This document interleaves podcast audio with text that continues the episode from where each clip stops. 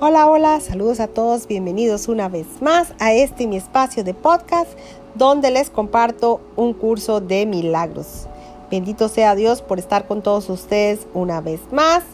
Y estamos en el capítulo 30, continuando con esta maravillosa lectura, donde este capítulo 30 nos habla el nuevo comienzo. Así que vamos ya en la parte 6, como título, la justificación del perdón, la justificación del perdón.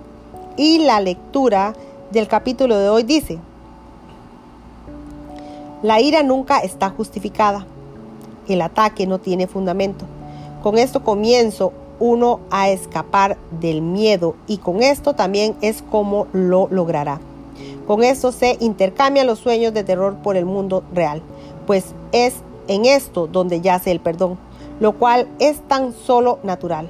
No se te pide que concedas perdón allí donde se te debería responder con ataque y donde el ataque estaría justificado, pues eso querría decir que perdonas un pecado pasando por alto lo que realmente se encuentra ahí.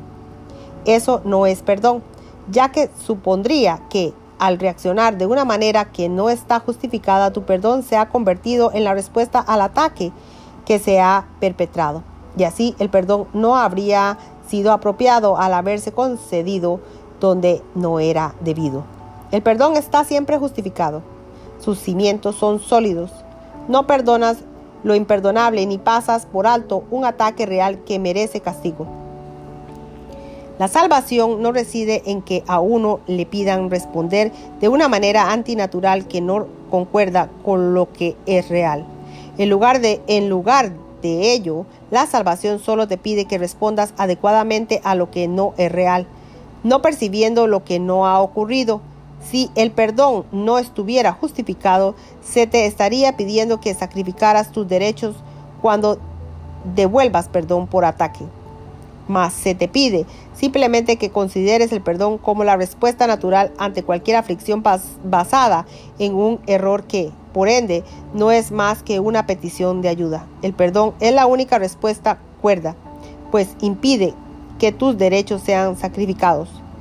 Este entendimiento es el único cambio que le permite al mundo real alzarse para ocupar el lugar de los sueños de terror.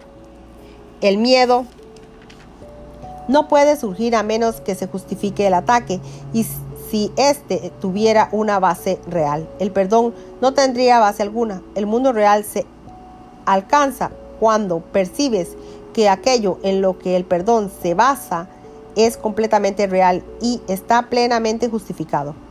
Mientras creas que el perdón es un regalo inmerecido, no podrás sino reforzar la culpa que quieres perdonar. El perdón que no está justificado es un ataque. Y eso es todo lo que el mundo puede jamás ofrecer.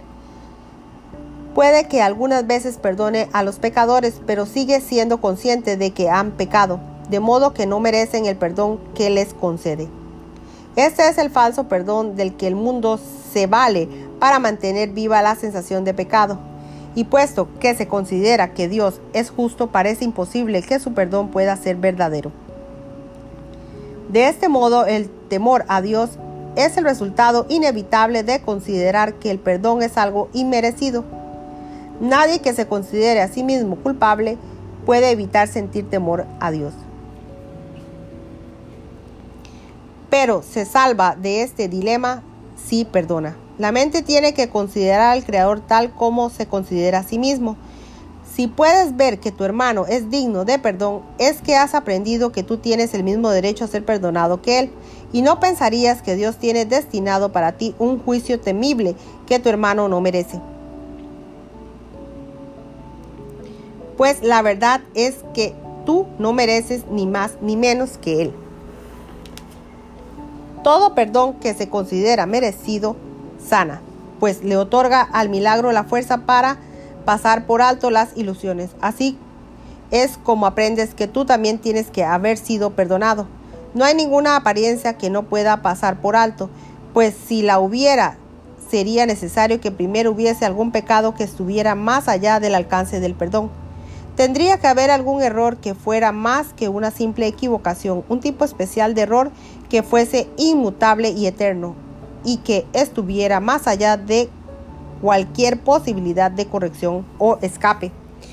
Tendría que haber un error capaz de deshacer la creación y construir un mundo que pudiera reemplazarla y destruir la voluntad de Dios. Solo si esto fuera posible podría haber algunas apariencias capaces de ser inmunes al milagro y de no ser sanadas por él. No hay prueba más contundente de que lo que deseas es la idolatría que la creencia de que hay algunas clases de enfermedad y de desdicha que el perdón no puede sanar. Esto quiere decir que prefieres conservar algunos ídolos y que todavía no estás completamente listo para abandonarlos todos. Y así piensas que algunas apariencias son reales y que no y que no son apariencia en absoluto. No te dejes engañar con respecto al significado de la creencia fija según la cual algunas apariencias son más difíciles de pasar por alto que otras, pues eso siempre significa que crees que el perdón tiene límites y te habrás fijado una meta en la que el perdón es parcial y en la que puedes liberarte de la culpa solo en parte. ¿Qué otra cosa puede significar esto sino que el perdón que te concedas a ti, a ti mismo, así como a todos los que parecen estar separados de ti, es falso? Tiene que ver o tiene que ser verdad que o bien el milagro cura toda clase de enfermedad o bien no cura en absoluto. Su propósito no puede ser juzgar qué formas son reales y qué apariencias verdaderas. Si se tuviera que excluir una sola apariencia de la curación, habría una ilusión que formaría parte de la verdad y no podrías escapar totalmente de la culpa, sino solo en parte.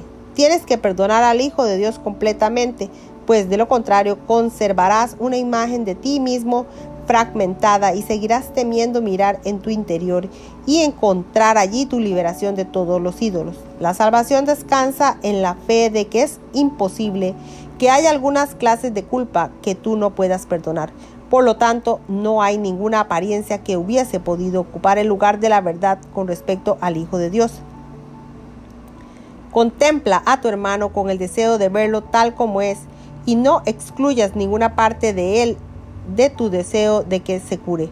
Curar es hacer íntegro y a lo que es íntegro no le pueden faltar partes que se hayan dejado fuera. El perdón consiste en reconocer esto y en alegrarnos de que no haya ninguna forma de enfermedad que el milagro no tenga el poder de curar. El Hijo de Dios es perfecto, ya que de otro modo no podría ser el Hijo de Dios, y no lo podrás conocer mientras creas que no merece liberarse de todas las consecuencias y manifestaciones de la culpa. De la única forma que debes pensar acerca de Él, si quieres conocer la verdad acerca de ti mismo, es así. Te doy gracias, Padre, por tu perfecto Hijo, pues en su gloria veré la mía propia. Le repito una vez más este fragmento. Te doy gracias, Padre, por tu perfecto Hijo, pues en su gloria veré la mía propia. He aquí la jubilosa afirmación de que no hay ninguna forma de mal que pueda prevalecer sobre la voluntad de Dios. El, feliz reconocimiento de que la culpa no ha triunfado porque tú hayas deseado que las ilusiones fuesen reales. ¿Y qué es esto sino una simple afirmación de la verdad? Contempla a tu hermano con esta esperanza en ti y comprenderás que él no pudo haber cometido un error que hubiese podido cambiar la verdad acerca de él. No es difícil pasar por alto errores a los que no se les ha atribuido efectos, mas no perdonarás aquello que consideres que tiene el poder de hacer el mismo Hijo de Dios un ídolo, pues en ese caso él se habrá convertido para ti en una imagen sepulcral y en un signo de muerte. ¿Podría ser eso tu Salvador? ¿Podría ser eso tu Salvador? ¿Podría acaso el Padre estar equivocado con respecto a su Hijo? ¿No será más bien que te has engañado a ti mismo con respecto a aquel que se te dio para que lo curases a fin de que tú te pudieras salvar y liberar? Hasta aquí finaliza este capítulo del día de hoy. que fue el 30, parte 5. Y yo con mucho gusto y amor les comparto día a día estas maravillosas lecciones. Así que nos veremos en la próxima lección o capítulo. Dios mediante. Gracias, gracias a todos.